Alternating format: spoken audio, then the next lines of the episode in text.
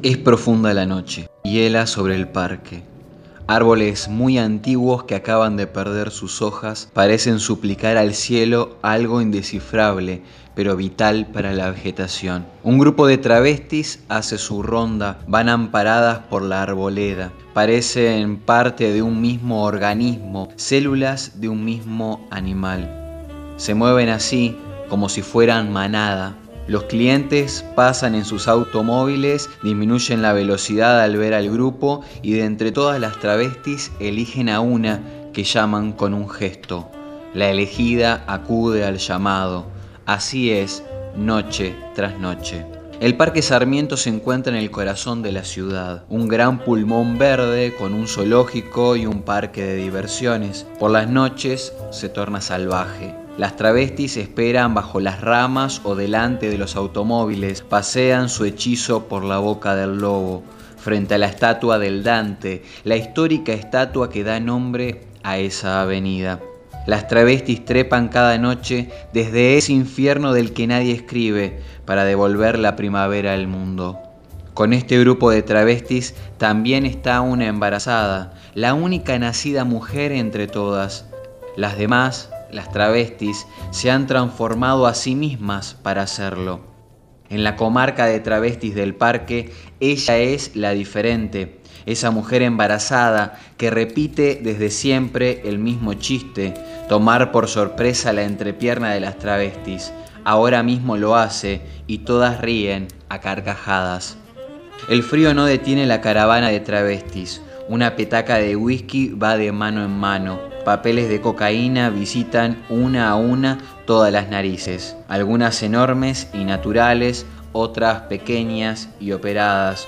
Lo que la naturaleza no te da, el infierno te lo presta. Ahí en ese parque contiguo al centro de la ciudad, el cuerpo de las travestis toma prestado del infierno la sustancia de su hechizo. La tía Encarna participa del aquelarre con un entusiasmo feroz, está exultante después de la merca. Se sabe eterna, se sabe invulnerable, como un antiguo ídolo de piedra.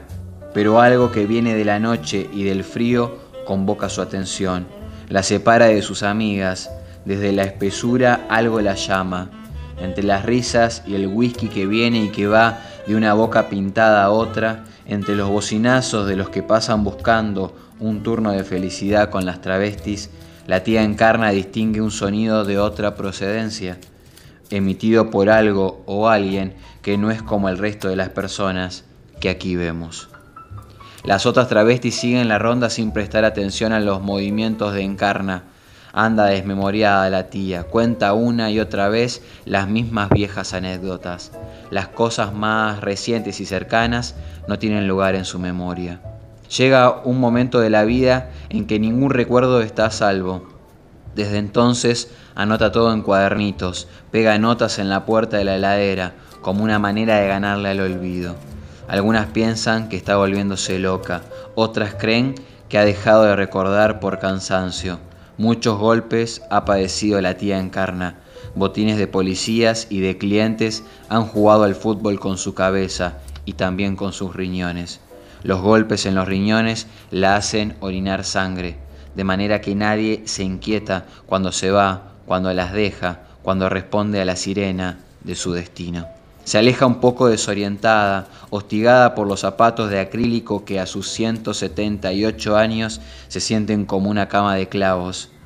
Camina con dificultad por la tierra seca y el yuyal bravo que crece al descuido Cruza la avenida del Dante como un silbido hacia la zona del parque donde hay espinas y barrancas y una cueva en la que las maricas van a darse besos y consuelo y que han apodado la cueva del oso.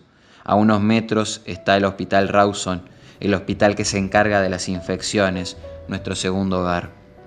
Zanjas, abismos, arbustos que lastiman, borrachos masturbándose. Mientras la tía encarna se pierde entre los matorrales, comienza a suceder la magia. Las putas, las parejas calientes, los levantes fortuitos, aquellos que logran encontrarse en ese bosque improvisado, todos dan y reciben placer dentro de los autos estacionados a la Bartola, o echados entre los yuyos o de pie contra los árboles. A esa hora el parque es como un vientre de gozo, un recipiente de sexo sin vergüenza. No se distingue de dónde provienen las caricias ni los lengüetazos. A esa hora, en ese lugar, las parejas están cogiendo. Pero la tía encarna persigue algo así como un sonido o un perfume. Nunca es posible saberlo cuando se la ve ir detrás de algo. Paulatinamente eso que la ha convocado se revela, es el llanto de un bebé. La tía encarna tantea en el aire con los zapatos en la mano, enterrándose en las inclemencias del terreno para verlo con sus propios ojos. Mucha hambre y mucha sed, eso se siente en el clamor del bebé y es la causa de la tribulación de la tía encarna que se adentra en el bosque con desesperación porque sabe que en algún lugar hay un niño que sufre y en el parque es invierno y la helada es tan fuerte que congela las lágrimas.